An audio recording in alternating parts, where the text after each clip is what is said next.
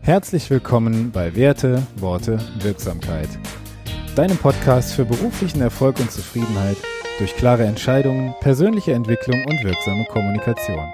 Mein Name ist Thomas Degan. Schön, dass du heute dabei bist.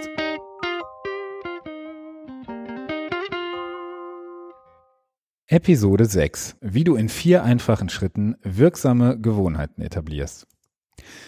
Warum ist es wichtig, einmal über das Thema Gewohnheiten zu sprechen? Gewohnheiten bestimmen dein Leben. Wie meine ich das genau? Wenn du mal zurückguckst auf das, was du in deinem Leben so bis jetzt erreicht hast, wer du heute bist oder vielleicht auch wer du morgen sein willst, dann wirst du feststellen, dass das in einem großen Maße mit Gewohnheiten zusammenhängt. Und Gewohnheiten lassen dich regelmäßig etwas für deine persönliche, berufliche, familiäre und spirituelle Entwicklung tun oder eben auch nicht. Gewohnheiten sind also sozusagen etablierte Handlungsmuster und Einstellungen, die in letzter Konsequenz zu dem führen, was in deinem Leben passiert. Und persönlich glaube ich, dass nichts in deinem Leben einfach so passiert. Mit deinen Gewohnheiten, Fähigkeiten und den daraus folgenden Handlungen manifestiert sich dein Leben in deinem Umfeld, in dem du unterwegs bist. Wenn du also Gewohnheiten hast oder kennst, die du gerne verändern möchtest, dann solltest du heute aufmerksam dabei sein. Motivation lässt dich loslegen, Gewohnheit lässt dich weitermachen. Das ist von Jim Rohn. Ein persönliches Beispiel von mir. Das Thema Wochenplanung. Ich bin, wenn ich nicht beim Kunden, in Projekten, in Trainings oder im Coaching bin, in meinem Büro und erledige dort Aufgaben, die nicht unmittelbar erfolgswirksam sind. Und für genau diese Aufgaben, die mir nicht sofort einen Output, Output geben, der mich die Erfolgswirksamkeit spüren lässt, brauche ich Gewohnheiten. Zum Beispiel Buchhaltung, Steuern und Belege. Da muss ich mich einfach zu irgendeinem Zeitpunkt mit auseinandersetzen und das habe ich früher einfach in eine To-Do-Liste aufgenommen und irgendwann bearbeitet. Heute terminiere ich das so, dass es gedanklich ausgelagert und vertagt ist und ich diese Themen einfach zu dem Zeitpunkt erst wieder angehe, zu dem ich sie terminiert habe. Denn für meine berufliche Zufriedenheit ist es total wichtig, einen Überblick über die nächste Woche zu haben. Und nun hast du zwei Möglichkeiten. Erstens kannst du schauen, was andere Menschen so für Anliegen in den nächsten Wochen an dich herantragen werden. Die ähm, Themen sind ja häufig im Vorfeld bekannt, also du weißt meistens, was in den nächsten Wochen so ähm, zumindest projekttechnisch auf dich zukommt. Oder zweitens kannst du die Themen einfach wirksam für dich planen. Da hatte ich in der Prioritätenfolge, Episode Nummer zwei war das, schon einmal drüber gesprochen. Und ganz praktisch sieht das für mich so aus, dass ich beispielsweise freitags abends, mittlerweile mache ich es oft am Sonntagmorgen, einfach den Kalender öffne und für meine offenen Projekte nach Prioritäten sortierte Zeitfenster im Kalender eintrage. Und diese Gewohnheit führt bei mir dazu, dass ich zu Beginn eines Tages die mir am schwersten fallende oder dringendste Aufgabe erfülle, damit ich den Rest des Tages mit Rückenwind unterwegs bin. Dabei arbeite ich dann ausschließlich noch Projekte, die wichtig und terminiert sind, also meine B-Prioritäten. Und um diese Gewohnheiten zu etablieren, habe ich einige Zeit gebraucht, bis die wirklich sozusagen in Fleisch und Blut übergegangen sind. Weil ich von meinem Persönlichkeitsprofil her sehr an neuen Möglichkeiten, Ideen und Konzepten interessiert bin ähm, ist es für mich ein Standard, Veränderungen in bestimmten Bereichen zu einem festen und geplanten Prozess in meinem Leben einzubauen. Und dafür mache ich zum Beispiel Challenges mit mir selbst. Die erste Challenge, die ich äh, irgendwann gestartet habe, ähm, Shoutout geht raus an Moritz, äh, der mich da inspiriert hat, ist jeden Morgen eiskalt zu duschen. Das heißt, das ist kein Absolutismus. Also ich dusche zum Beispiel abends oder nach dem Sport dann auch gerne mal heiß.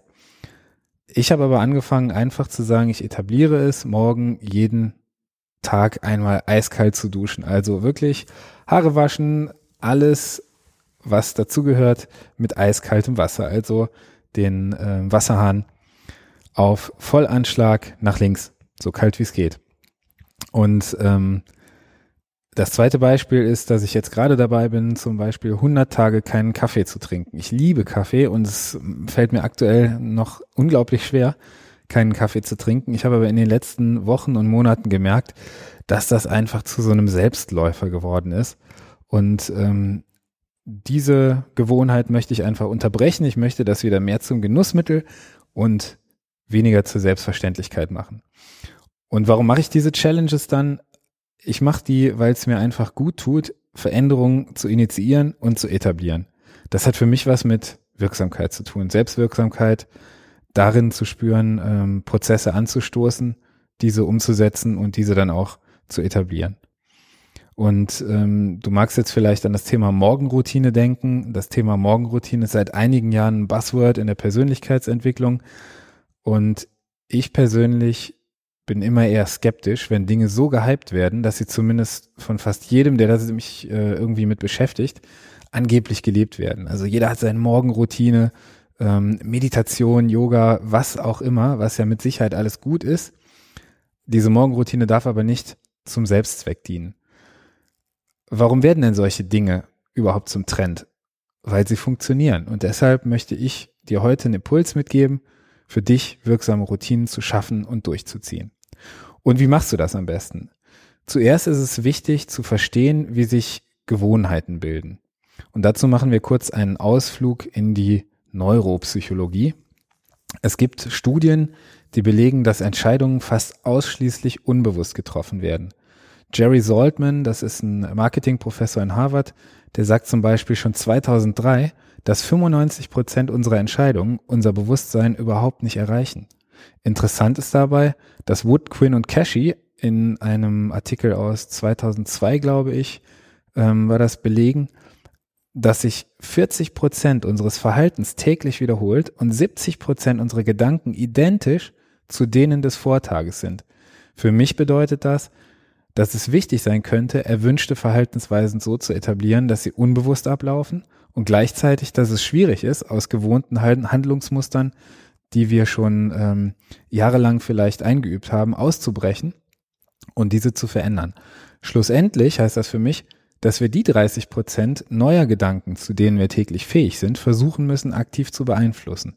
Denn dann gelingt gewünschte Veränderung. Soweit, so gut. Lass uns doch mal schauen, wie du diese Veränderung für dich in deinem Leben, in deinem Beruf initiieren kannst. Der erste Schritt ist bewusst werden. Was will ich wirklich verändern? Werde dir darüber klar, was du in den nächsten Wochen in deinem Leben bringen willst. Dazu notiere dir bitte zwei Fragen, die du in Ruhe nach dem Hören dieser Episode einmal für dich beantwortest. Die erste Frage ist, welches Resultat möchte ich in meinem Leben, Beruf oder Unternehmen sehen? Und achte dabei darauf, dass es den Zielkriterien aus Episode 2 entspricht, es also positiv formuliert ist, deine aktive Beteiligung gefragt ist, dass du dieses Resultat einmal mit allen Sinnen versuchst zu imaginieren, dass du weißt, woran du erkennst, ob du das Resultat denn überhaupt wirklich erreicht hast und ob du alle Ressourcen dazu zur Verfügung hast. Achte außerdem auf den ökologischen Rahmen, dann kann es eigentlich schon mit der Umsetzung beginnen. Und die zweite Frage ist, was sind die Bedingungen für dieses Resultat? Also was muss erfüllt werden? Was musst du tun oder zu deinen Gewohnheiten machen, um dein Resultat überhaupt zu erschaffen? Der zweite Schritt ist, an andere Gewohnheiten anknüpfen. Schau dazu doch einfach mal, welche Gewohnheiten du bisher etabliert hast, die du vielleicht verändern möchtest.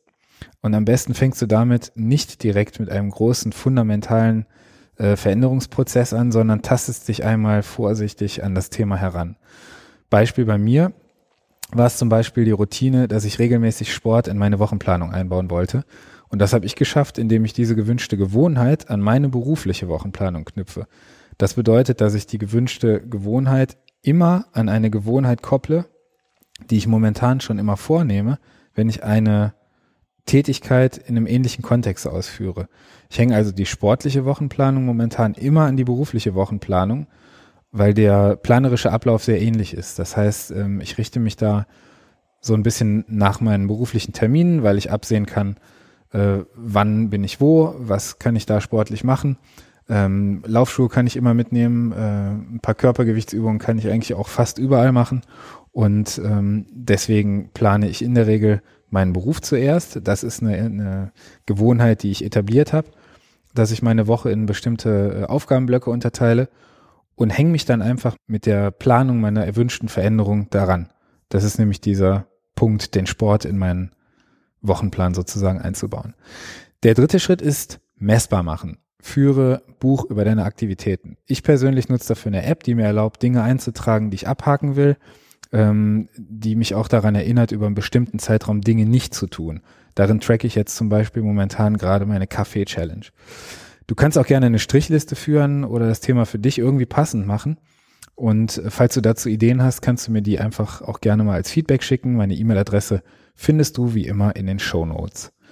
Und wie auch immer du das ganze Thema angehst, ist eigentlich vollkommen egal. Wichtig ist, dass du es einfach messbar machst. Und der vierte Schritt ist die Wiederholung. Es dauert ungefähr 66 Tage, bis Verhalten zu einer festen Gewohnheit wird. Das hat die Psychologin äh, Dr. Philippa Lelly und ihre Kollegen im Jahr 2009 in einem Artikel vorgestellt. Und darin ging es darum, bestimmte förderliche Gewohnheiten im Tagesablauf von einer Fallgruppe von ungefähr 100 Personen waren das, glaube ich, zu etablieren. Und die Ergebnisse dieser Studie zeigten, dass etwa 66 Tage bis zur automatisierten, gewohnheitsmäßigen Ausführung dieser Tätigkeit vonnöten waren. Schau also, dass du versuchst, zumindest 66 Tage dran zu bleiben. Ich selbst wähle für solche Veränderungen, die ich irgendwo einbauen möchte, meist 100 Tage aus. Und wozu das Ganze? Was bringt es dir? Wenn du Dinge in deinem Unternehmen, in deinem Leben und in deinem persönlichen Umfeld ändern willst, dann solltest du dafür eine Strategie haben. Dadurch entsteht das Gefühl von Erfolg, Zufriedenheit, Selbstwirksamkeit. Und wozu könnte das Etablieren von neuen Gewohnheiten für dich wichtig sein? Schreib mir doch dazu einfach auch mal dein Feedback an die E-Mail-Adresse in den Show Notes. In diesem Sinne danke ich dir, dass du heute wieder dabei warst. Freue mich auf die nächste Episode und wünsche dir viel Spaß beim Initiieren und Etablieren deiner Veränderungsprozesse. Vielen Dank, dass du heute wieder dabei warst. Ich freue mich auf die nächste Folge. Gib mir doch gerne ein Feedback über die E-Mail-Adresse, die du in den Shownotes findest oder komm in unsere Facebook-Community Werte, Worte, Wirksamkeit. Wenn dir der Podcast gefallen hat, dann sei so lieb und hinterlass mir doch bitte eine 5-Sterne-Bewertung. Ich freue mich auf die nächste Folge. Bis dahin, mach's gut. Dein Thomas.